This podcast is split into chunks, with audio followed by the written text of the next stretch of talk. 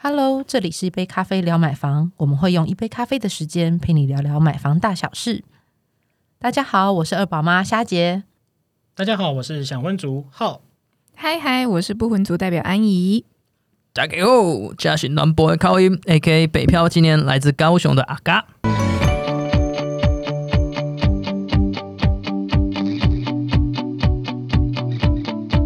咱们阿嘎的那个开场白永远都是这么长啊！对啊，你可以，你可以一直把它加长吗？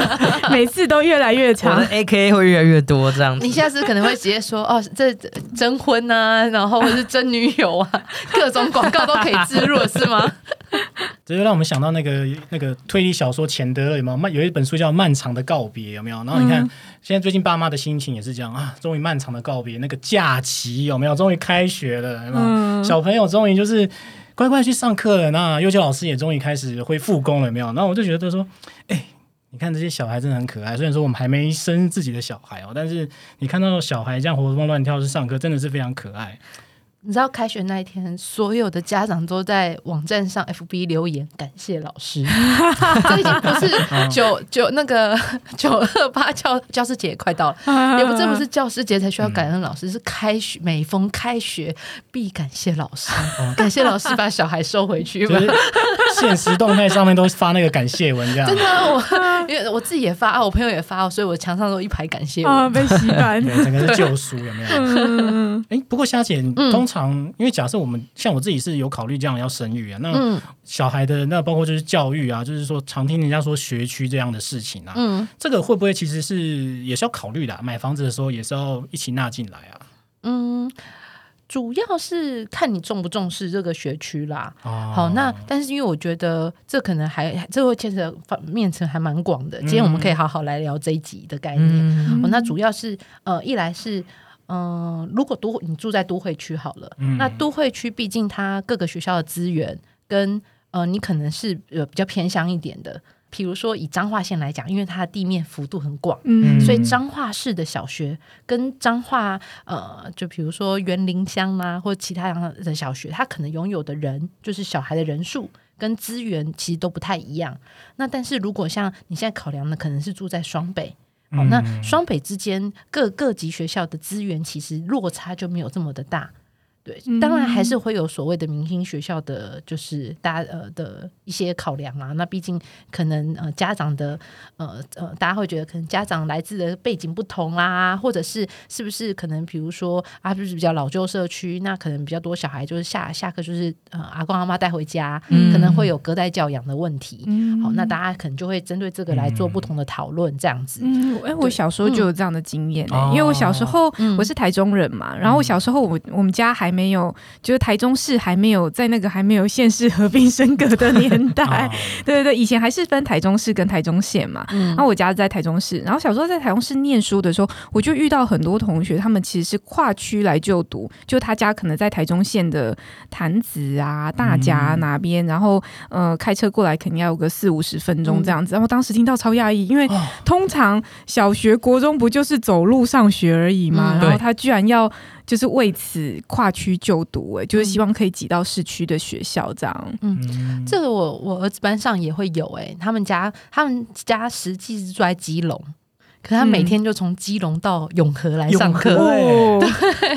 那那当然也是因为他爸呃他爸妈的工作其实都在新就是中永和啦，嗯那就是中和那就是呃工业区那一带这样，嗯然后也有就是亲戚也在那附近，嗯嗯对，就觉得说那也刚好就近呃一路呃接送接送嗯的问题。对，然后就会从我想说，哇，他们每天是不是就要很早起，从基隆跑来永和上课？对的好勤劳、哦所以他都每天都要被吵起来，说啊，起来起来上学上学，不然车来不及了。他他们每天都是第一名到学校的、啊，因为通常都是这样，哦住越远越早到，嗯越早到也要避开那个高速公路车潮这些。对对对对对对真的，哎、不过这个老师对我来讲话，真的是蛮有感触的。因为像我以前在高雄读书的时候，班上有些同学啊，或者说其他年级，或者说其他别班的同学，他们也大部分都是从呃比较郊区一点的，比如说像是呃高雄的林园区，因为我本身住在小港嘛，然后可能在高雄的林园区啊，甚至是屏东的东港等地哦，就跨县市这样，为了读就是比较市区一点学校，然后他就每天爸妈就通勤来载他们来读书，就觉得真是很佩服，因为尤其有的家长他是。在屏东工作，他自己本身可能是畜牧业之等等之类的，嗯他载完之后又要再回去，欸然后下下课的时候又要再来，对，这样来来回回真的花蛮多时间的。哇塞，天啊，好辛苦哦！但真的好像市区跟就是比较偏远地方的学校进度真的是有差哎、因为我自己我妹就是这样案例，就我们家原本在台中市，然后后来搬到比较远的地方，搬到海线，就是台中县，然后后来又也变台中市啊，先是合并升格都是台中市哦，原本也搬到台中县之后啊，然后他他说他那时候搬到海线之后，他。那个学校的成绩原本是在台中市可能是中段班，然后跑到海线就顿时变前段班。然后，然后为什么会这样？因为呃，在市区的学校的那个教课的进度都会一直赶进度，一直超前，一直超前。如果以国文课的课程进度来说，大概就是会多个两到三个三篇课文这样子。嗯所以他到海线就读之后，他会发现说，哎、这些我都读过了，我都会了，所以成绩比较好，然后进度也也就是超前许多这样。那可能对有些家长他真的很在意小孩的教育问题的话，他那应该就会觉得说，那我当然是希望小孩子越超前越好啊，就是希望把他挤到那种明星学校这样子。哦，哎、真的，你知道我以前住的那个地方的补习班啊，真的很多地方的人哦，就是不是只有我这边小港区人，而是还有其他来自于各行政区、更县市的人，然后都在那个补习班，嗯就觉得很酷。就就是是这样的话，老实说，就是有一点困惑，有点好奇，就是说到底学校学区它是怎么划分？为什么可以就是有不同行政区啊、县市也跑来就读？嗯对，就是对于说学校就是会有会不会有一些分配不均的问题啊？还是说会有一些比如说大家挤破头也想进去读的一些明星学校啊？嗯，其实学区的划分是这样，就是各县市的各地方政府的教育单位，他们会有列一些要点，那些要点它就是可能依据你的人口啊、交通啊，然后整体社区的发展、文化环境啊等等，去考量怎么样让就近让学生入学，然后去做均衡发展。然后他看上也会考量说这个呃学校可以容纳的数量啊，然后划定每个学校的范围。那通常它会分两种，一种叫做基本学区，一种叫共同学区。基本学区就基本上就是单一邻里啦，就是它某一个里，然后都是归属于某一个学校 A 学校，那这就是呃基本学区。那有一些状况是，它某一个区块它会归属于两个学校，例如说同一个里，但它会里面分属于 A 学校跟 B 学校，这种就是共同学区。那如果它是属于共同学区的话，这时候家长他会比较早收到所谓的共同学区通知单，还有早一步先收到，然后去勾选说，哦，那他可能需要到哪一个学区，他想要选择哪一个学区，因为共同学区两所以上，他就可以去做选择。然后基本上每个学校它可以收到的名额其实有限，所以说如果说学区内的学生的人数，它超过这个学校可以招收的人数的话，这个学校它就会被列为所谓的额满学校，然后它可能学生们之间要入学的话，它可能就要受面临一些竞争的问题，这样子。像像我们家其实就算是共同学区，因为其实，在我们家那个地址刚好划分在呃邻里中间，呃，这算交界处。嗯嗯所以其实我们呃呃有两所学校都可以选择，那也刚好也在回应回答刚刚浩哥那问题，那学区怎么看的问题，我觉得我是反例。好，哦因为很我知道很多家长他其实就会担心小孩可能进度不不超前，但那时候因为我知道说，哎，其实呃，这不论选哪一所小学，最后其实都是念我家隔壁那所国中，都会到同一个地方。国中都一样，国中都嗯一样哈，因为那个那个学校，它其实那呃我们的那一块呃在永和那一边刚好是呃公立的话是两所小学，还有一个是是私立的。嗯好，那那其实另外两间不论私立或另外一所公立的小学，其实都是竞争蛮激烈的。而且那一另外一所公立小学，它其实算是新兴的永和算是比较新兴的社区，嗯所以呃，当然新兴社区相对的房价比较高，所以就会比较有稍微比较多的白领阶级的家庭会去那边，会去那边入住，嗯所以那边我常常听在早餐店听到是说啊，那个什么呃小一要不要补国文啊？小一补国文，你知道，就是呃，身为我希望孩子是一个能够适性发展，或甚至在，因为我也知道我们也大家从小就念过嘛，哦，从国小一路到呃高中啊、大学，其实都被填压了很多呃知识嗯资讯，嗯但是其实没有去呃在这个过程当中没有能够有时间去找到自己的兴趣，甚至嗯发展到第二的专才这件事情。嗯那我就很希望，呃，很不希望我的小孩也跟我历经这样的一个过程。嗯所以那时候我就很紧张，说：“哎、那我们在那个交接处，到底我们算共同学区呢，还是我们还是可以选择，还是不可以选择？”嗯那后来也还好，因因为我婆家是在另一所小学，就他会比较强调于孩子要适性发展，嗯哦、相对课业压力没有那么重的小学。嗯然后我们就呃跟那时候跟孩子的爸说，那我们就不要再犹豫了，因为还没有收到通知单，哦还没收到就在犹豫了。然后他们就说，那我们先不要犹豫，就先把小孩子户口迁过去吧。就是人家都要去念俄满学校，你要念那个 非俄满学校就对了。对对对对对，因为我们后来去呃观察那所，因为不论是去呃附近打听啦，嗯或是请婆婆去访问街坊街街坊的邻居，他们小孩、呃念的状况，那其实也知道，那那刚好也知道那个校长其实他是一个还蛮强调小孩能够多就多元学习跟发展的，所以他们今年也有很多非常我非常开心，还有什么排球队啊、棒球队啊，通通纷纷成立了。哦，我小孩也开心极了。嗯所以当初那时候在选择的时候，反倒是我还赶 赶紧把小孩户籍迁迁过我在。想说，竟然连校长都要打听哦，那真的是做很深的功课。对啊，因为其实呃很多，因为有强调很多升学的，这样会不会谈到教育？但是今天讲学区，没关系多少提对啊，我要先先学习一下，对呃啊，，主要为什么？因为校校长的呃，他的教育理念跟方针其实是带动这个学校，他呃，他要他是朝比如学呃升学制度还是多元性发展。对对对对对，好那那有几种方式，你可以单呃，像像我为什么我后来觉得呃这个学校非常好的原因，是因为我们我的小孩都在那个学校的妇幼做就就呃幼稚园做就读。哦那当他们幼稚园毕业的时候，你就因为都是同一所，都是同一个校长，嗯你就会发现哇，我第一次看到一个校长在跟在毕业典礼的时候，嗯他的讲话对象是学生，而不是家长。嘛哦对，他是跟小朋友告诉他说：“哎，接下来你们要即将毕业喽，那也欢迎你们。呃，可能因为在他也知道，在这个学区当中，有些人可能在这个学校就读，可能有些人是要回到另一所学校做就读。嗯那他说，他就告诉小孩说：，那你们即将要迈向另一个就是呃长大的过程。嗯哦，然后，但是他讲了，我觉得他讲用的用字遣词都很浅白，嗯是真的真心感动。我真的是觉得他在对小朋友讲话，嗯所以我当下觉得觉得很非常感动。那也觉得哦，那户籍迁对了，迁来，然后就稳稳的读这所小学就是对的了。原来是被校长圈粉啊！对对对，被校长圈粉好。好校长能拒绝他吗？所以其实也可以去看一下那那所学校是不是有很多不同的社团。嗯那如果你是希望小孩可以，比如说朝向多元发展，那当然学校嗯社团越多，或是越多元性，可能有球队啦，或是有一些，比如说像有呃看到小孩也可以画画画画的嗯社团啊，那有多元社团的话，它也是相对可以让小孩在国小当中比较能够有呃找到多元兴趣的一种方式。嗯对，那要看嘛，因为每每个人就是每大家的父母考量都不同。对，你的考量是比较特别。对，对对对，大家一开始的时候，我我其实我妈就不太理解，她就说：“那你明明有那个升学比较好的啊，啊虽然只是国小，但是也要课业要赢在为重，起跑点，打底要紧要稳啊。嗯那但是我嗯觉得，哦，这样填鸭，光我每天回家检查作业，我都觉得好累哦。对啊，对啊，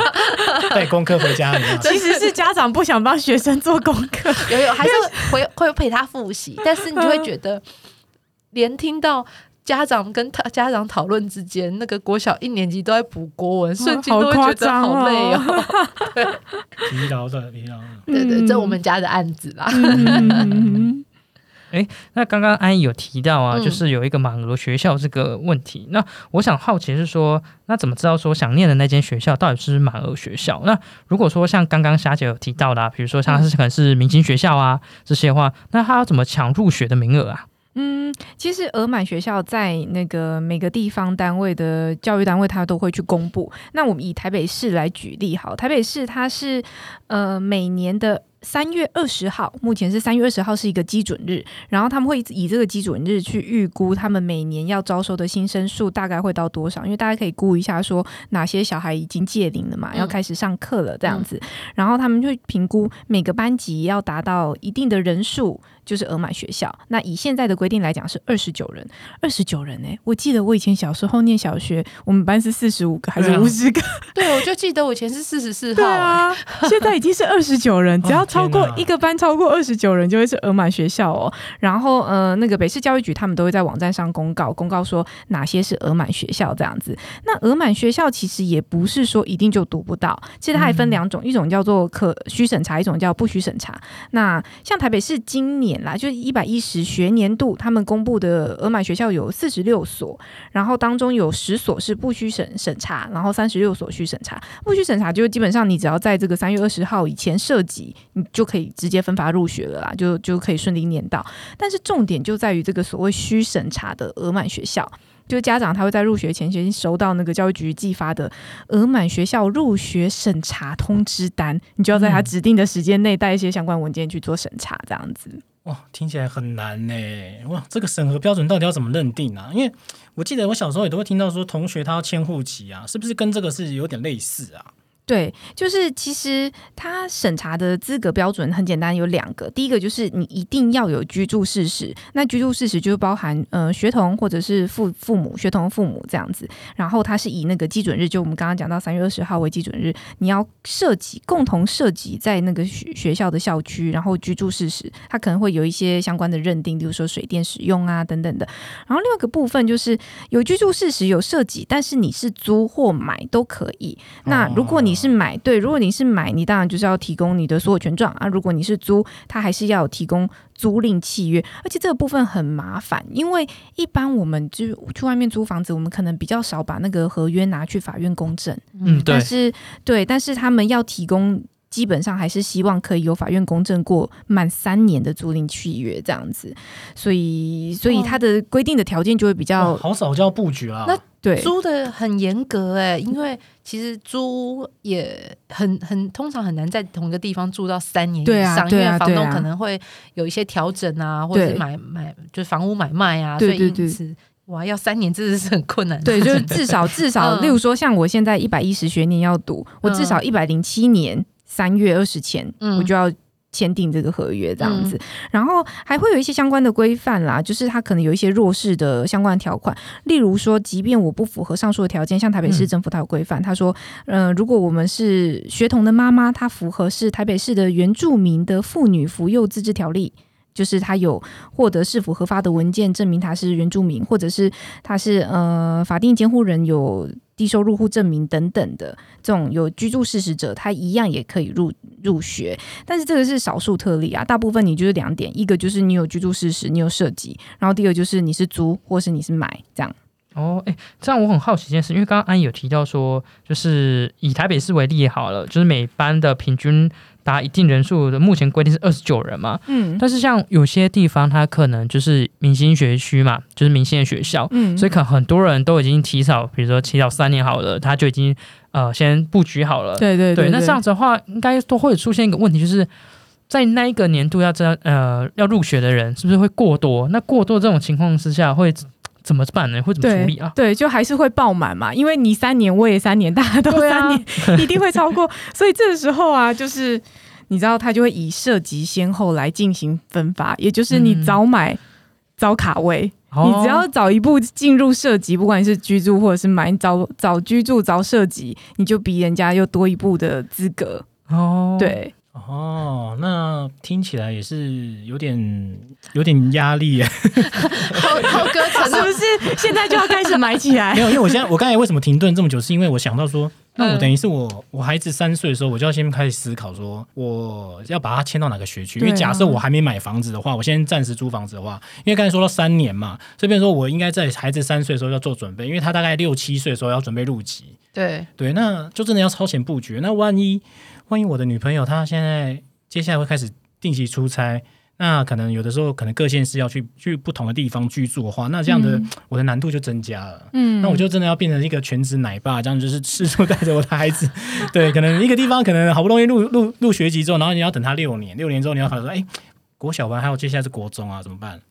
这样子下去，好像问题一直在 一直没办法解决，有没有？那你就可以跟我一样啊，那个佛心看待这件事情。小孩，呃，就像我那天跟朋友在分享，因为他也针对说，因为但但他的就像刚刚听到安英讲到说，哇，原来租房有那么大的困难，因为他其实就是租屋的考量者，对他他现在资金还不够足以买房，所以但是他是租屋，那又要考量到小孩学区的问题。嗯好，那这个我就觉得，哎、我刚才认真想要笔记，我要圈这段，到时候跟他来做分享。嗯好，那那其实，呃，后来我跟他想到了，应该说我分享我的经验给他听啦，因为有时候你真的你的资格很难抢到这个学区宅，嗯那我觉得，呃，也不一定是呃非明星学校念不可。嗯而是孩子呃，孩子在成长的过程当中，父母能不能够陪伴，其实这个是我我觉得才是影响他呃成长学习最大的因素。嗯，很健康，真的，就劝退大家啦，不要去挤窄门啊，累死了。这这集讲的从学区，咱被我讲的好像那个教育理念阐述阐述的 p o d 对对对，集。适性发展，孩童要适性发展，对不对？传传一下教这样。哎，不过回到理性的一个思考点啊，嗯如果说我们今天真的要认真去想，嗯。怎么去找到一个学区、嗯。学区，然后包甚至就是说学区仔这件事情，那有什么好的方法跟做法，我们可以用呃，比如说用乐网的一个网站呢，或者是 app，、嗯然后去找到这样的学区仔呢？呃呃，目前上，因为其实现在网络非常的方便哦，不论是说你查那个呃，在公部门当中会有，比如说各个学校它其实是所属在哪哪几个涉及在哪几个邻里，你可以去做就读，这可以查到资料之外，那另外如果你还在找房子的时候，其实呢，你打学校名称哦的相关资料，其实在比如在乐屋网站上面，我们都会在物件当中做标示，那物件里面就会有这些学校的，不论是国小啦、国中啦，哦，或甚至大学周边的学校的资料都会，就是都都可以一并附上去。那你就可以利用说，哦，那我今天已经想好，我可能想要念哪，我我将来想要买房子靠近哪几所小学。好，那你就用小学的关键字去找，在乐网上面搜寻房子，那就可以找到相关的适合的物件了。对，好，那也可以就等于是你也可以在一边在看的时候，那当然因为看的房子越来越多，这时候不免就要再推一下了。我们也会有那个相关标注的功能，你可以做标签，那你就可以知道说，其实你今天在看的 A 房子，它可能是进小学。好，那 B 房子可能是临近的是又是另另一所小学，特别把它标注起来。那当如果说你一次在看十间、二十间房子的时候，你就可以比较好去呃过滤跟判断。那我接下来呃我要把它筛成只只剩下十间，或筛成只剩下五间再去看房子，嗯，是有非常方便的功能哦。哦，了解。嗯，今天的内容呢，其实就是针对学区宅做一些解释哦。那其实比较不会是从怎么样去买好的明星学校这件事情去谈论。那怎么样去看看一个学区宅的好坏呢？其实就是可以就近啊。因为假设说你像我是呃从小就在新庄长大嘛，那呃可能我爸妈那时候他们就会选择就是在呃有国小国中的一一个完整学区的一个附近，然后去做一个买房这件事情哦。那如果你其实对于需求上呢，如果你跟虾姐一样是属于适性，希望孩子适性发展的话，那也许呃，其实学风啊，老老师的想法，你你会更 care。但是如果你是希望升学，或是有其他需求，其实你也也可以在思考说你的经济能力。如果说你暂时没有要买房的打算，你可以用租的。那租的话，也可以重重早规划。那买房的话呢，就是像我们可以用刚才的方式去搜寻到相关的学区仔哦。那其他更多关于学区仔的资讯呢，我们都放在我们的资讯栏里面。那有需要的话呢，也可以去点击来呃收看哦。那今天内容呢，希望你会喜欢。那如果任何的讯息呢，也别忘了就是呃私讯我们，那我们也愿意用客服信箱来回答你的任何问题哦。那希望你喜欢这一集，那也别忘了分享给你朋友。谢谢你今天的收听。下次聊。拜拜。拜